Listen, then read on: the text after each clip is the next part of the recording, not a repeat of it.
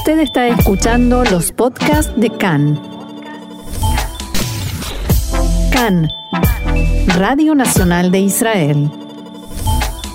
Y cuando llega el jueves a esta hora, es momento de mirar al futuro y de mirar a la tecnología con nuestro columnista, digo, experto en la materia, Mariano Mann. Mariano, ¿cómo estás? ¿Cómo estás? Muy bien. Eh, bueno, hoy en realidad no vamos a mirar tanto al, bueno, sí al futuro, pero un poco más al presente y a las noticias, algo que a veces tratamos de evitar aquí en nuestro segmento, pero nos toca hablar de, algo que es cotidiano, diríamos, ¿no?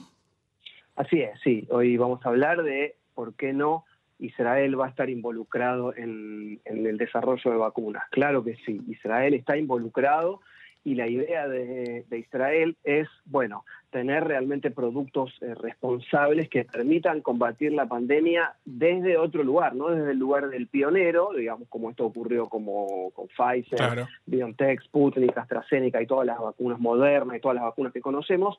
Pero bueno, aquí en el país, eh, si bien la, la ciencia está muy desarrollada y hay mucha investigación, eh, se dieron cuenta que no podían ganar esa carrera contra, bueno, corporaciones farmacéuticas mucho más grandes, con quizás más inversión, eh, más acostumbradas a, este tipo de desarrollos. Claro, yo, me acuerdo a mediados de 2020, debe ser más o menos, eh, bastante al comienzo de la pandemia, donde todas las empresas grandes, todas las vacunas que conocemos hoy todos de memoria, ya, ya habían empezado su su, su producción, bueno, su investigación, digamos, ¿no? Eh, ya se hablaba al mismo tiempo de la vacuna israelí como que era una de las primeras, pero luego la noticia se fue disipando, ¿no? Y hubo como una suerte de decepción interna aquí en Israel y en los judíos de todo el mundo que, que también querían que Israel sea el pionero que vacuna a todo el mundo. Así es, bueno, es una cuestión que tiene que ver más que nada con que estamos mal acostumbrados en realidad a, éxitos, a éxitos tempranos eh, y, a soluciones inmediatas. Es básicamente cómo funciona este país en su joven historia. En, todo y la tragedia que, que, le toca vivir, ¿no? El claro. y todo eso. Justamente por eso, eh, al darse cuenta Israel que no iba a ganar esa, esa carrera, eh, fue el primer país en, administrar la vacuna a los niños, ya está con el refuerzo, ha roto las estadísticas y se ha posicionado como el país que más eh, ha vacunado, etcétera. Pero bueno, hablando de los proyectos en particular, el, el, más famoso, el más conocido es BRILIFE. Sí. sí es, es una vacuna que está eh, eh, en un desarrollo bastante avanzado. De hecho, se están haciendo eh, pruebas, ensayos clínicos de fase 2 aquí en el país y también en, Georgia, en, lo, que a veces le dicen Georgia, pero que es la República Caucásica. Claro, Georgia también, sí, con, bien dicho con G, Georgia. Georgia, exactamente. Bueno, eh, las pruebas también se van a hacer en Ucrania y en otros países europeos. Es una vacuna de la compañía NRX Pharmaceuticals, que es mixa con Estados Unidos, que va a recibir en breve, esta es una cuestión de meses, derechos exclusivos de desarrollo, fabricación y comercialización en todo el mundo de esta vacuna. Esto fue desarrollada por el Instituto de Investigación Biológica de Israel, el famoso IBR, que pertenece al Ministerio de Defensa. Sí. Eh, esto tiene, tiene una historia ya, porque mm, así como en Israel eh, las cosas son tan dinámicas, también muchas se adaptan a, experiencias previas. Esta está basada particularmente en una plataforma de otras vacunas anteriores que ya fueron aprobadas por la, por la FDA y la administración, la famosa Administración de Medicamentos y Alimentos de Estados Unidos. Bueno, fue optimizada y redirigida para el eh, COVID, es decir, que se trata de una vacuna de virus vivo. Esto permite que puede escalar y fabricarse de manera industrial eh, rápidamente y con un costo accesible. Hoy nosotros lo que hemos recibido aquí son vacunas de primera generación, que el problema que tienen es justamente el, enfrentarse a, las variantes, a la mutación rápida de este coronavirus. Bueno, la idea de VeriLife es desarrollar una que pueda escalar con rapidez y que sea barata para poder satisfacer eh, las necesidades de, un montón de lugares del mundo que están incluso hoy sin vacunar. ¿sí? Eh, bueno, la idea es eh, que eh, en cuestiones técnicas la vacuna BRILIFE le presenta al sistema inmunológico, al que nos, nos defiende, la proteína de pico completa del coronavirus. ¿Qué quiere decir esto? Que las, las vacunas de ARNM, las que nosotros recibimos, lo hacen con una pequeña porción de esta proteína. Hay que pensar que este virus no es un virus que está vivo y que anda dando vueltas, es, eh, es una, forma más compleja que se basa en proteínas y la proteína particular de este virus es la famosa proteína de pico. En este caso, la vacuna de BriLife lo que va a hacer es inocular eh, la proteína de pico completa y no unas pequeñas porciones, repito, como ocurre con las vacunas que ya hemos recibido en general en todo el mundo. Bien. Este es el primer caso. La segunda vacuna, y aquí la novedad es que es oral, la idea de, de MIGVAX, que es un, un, centro de desarrollo de vacunas de, que pertenece al Instituto de Investigación MIGAL, que este es uno de los también los que estuvo eh, presente en las noticias, sí. eh, como decías vos, en, en, medio de la pandemia, y pertenece al Ministerio de Ciencia y Tecnología de Israel. Es decir, que estamos hablando de dos vacunas en las que el Estado está involucrado. Claro. Esta es, bueno, es una vacuna de, de subunidad. Eh, ¿Y qué significa este concepto? Que esto tiene, como la anterior, trozos de proteína de coronavirus, pero no virus vivos o muertos. Estos, la diferencia con, con la anterior es que esta va por boca, porque esta es la forma que tiene este tipo de inoculación para estimular a los anticuerpos y a las células de nuestro sistema para combatir el, el coronavirus en la mucosa, en la sangre en las células. Más allá del, del, pinchazo, ¿no? Que yo particularmente sí. no lo sentí la última vez, pero sí. más allá de que, que, cuando los niños realmente preferirían no recibir el pinchazo, hay un miedo, hay gente que le tiene miedo a la aguja, pero ¿qué, eh, qué más allá de evitar eso, qué, qué beneficio tiene que sea oral? Bueno, en principio se puede tomar en, en cualquier lugar, claro. incluso en, en, una casa, no hace falta tener una, una, cita previa, no hay que esperar turno, claro. no hay dolores en los brazos o, o, o alergias en el sector de, de, la inyección, siempre es una agresión una inyección. Sí, sí, sí, y por otro lado, eh, si bien las dosis estas de, de, la vacuna oral, de Migvax y de otras que se están desarrollando, eh, tendrían que estar eh, bajo refrigeración, no necesitarían una condición muy particular de, de, congelación profunda, tal como sí lo requieren las vacunas, por ejemplo, la que recibimos nosotros de Pfizer. Claro, la de Pfizer es muy compleja, sí, sí. Eso lo hace más caro, al, hace más cara la dosis y más difícil de enviar y almacenar. Hemos visto que, por ejemplo, en Argentina eh, no se han puesto de acuerdo, por lo menos en la superficie, respecto a lo que era la entrega de HL, el correo, el courier internacional que entrega las vacunas de Pfizer a todo el mundo bajo características particulares, no, no aceptaba eh, el, el que, claro. que, la Argentina se hiciera cargo del traslado, justamente porque necesitan un tipo de características de frío eh, particular. Y aquí sería como habría características de frío, pero digamos mucho más fáciles de cumplir. Mucho más laxo todo y, y por supuesto nada, sería más sencillo de, claro, de, de administrar, sí, sí, sí. menos material descartable, claro. bueno, una, una, cantidad de cosas que, que de, de, hecho la vacuna contra la poliomielitis eh, ha resuelto muy bien la enfermedad desde que se hizo oral. Claro. Eh, ese es un ejemplo. Bueno, esta vacuna, dicen desde MIGVAX, el Centro de Desarrollo de, del Instituto Migal, eh, dicen que es una posición única para abordar nuevas variantes porque esta también, vacuna de subunidad, se puede adaptar rápido a las variantes y a las mm. nuevas mutaciones, porque sus, sus componentes proteicos son estables.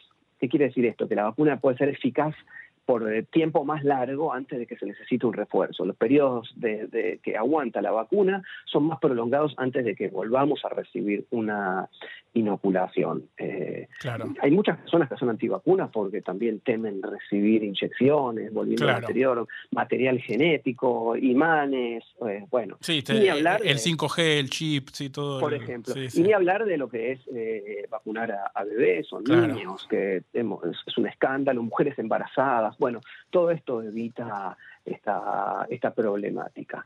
Eh, bueno, la idea con esto es hacer una contribución, dicen desde la empresa, a, a, un mundo que se enfrenta ya a la nueva realidad post-pandémica, es decir, que el foco está en lo que está viniendo, no en lo que está ocurriendo ahora, que, bueno, el mercado está saturado de, claro, de, vacunas. de vacunas, y, y, lo hemos visto en, en diferentes países. Otra vacuna también, en desarrollo oral también, es eh, de Oravax Medical, que es una subsidiaria de una empresa de Jerusalén, Oramed Pharmaceuticals, que, bueno, es una empresa que tiene cierta particularidad porque es eh, una empresa conjunta con una compañía farmacéutica de la India, que tiene como una infraestructura muy particular. Esto es, una vacuna, se llama vacuna de partículas, porque es eh, se enfoca en tres proteínas de la superficie del COVID, del, perdón, del, del, virus SARS, del coronavirus actual, incluidas las proteínas menos susceptibles a la mutación.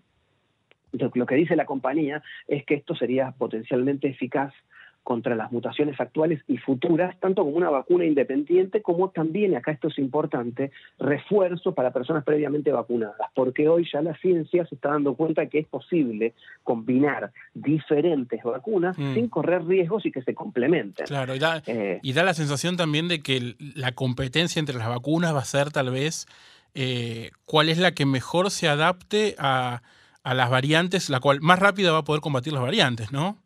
Absolutamente, por eso la, inoculación eh, oral tiene una ventaja enorme por sobre, la, por sobre la inyección, porque es todo mucho más sencillo, como describimos antes. Entonces, eh, ahí va a estar una de las claves y es que, bueno, se logra poder aprobar esto. Bueno, en principio esta vacuna, la vacuna de Oravax, eh, terminó un exitoso estudio con, con animales y ya se prueba en animales con la Delta, que ya tienen la variante Delta.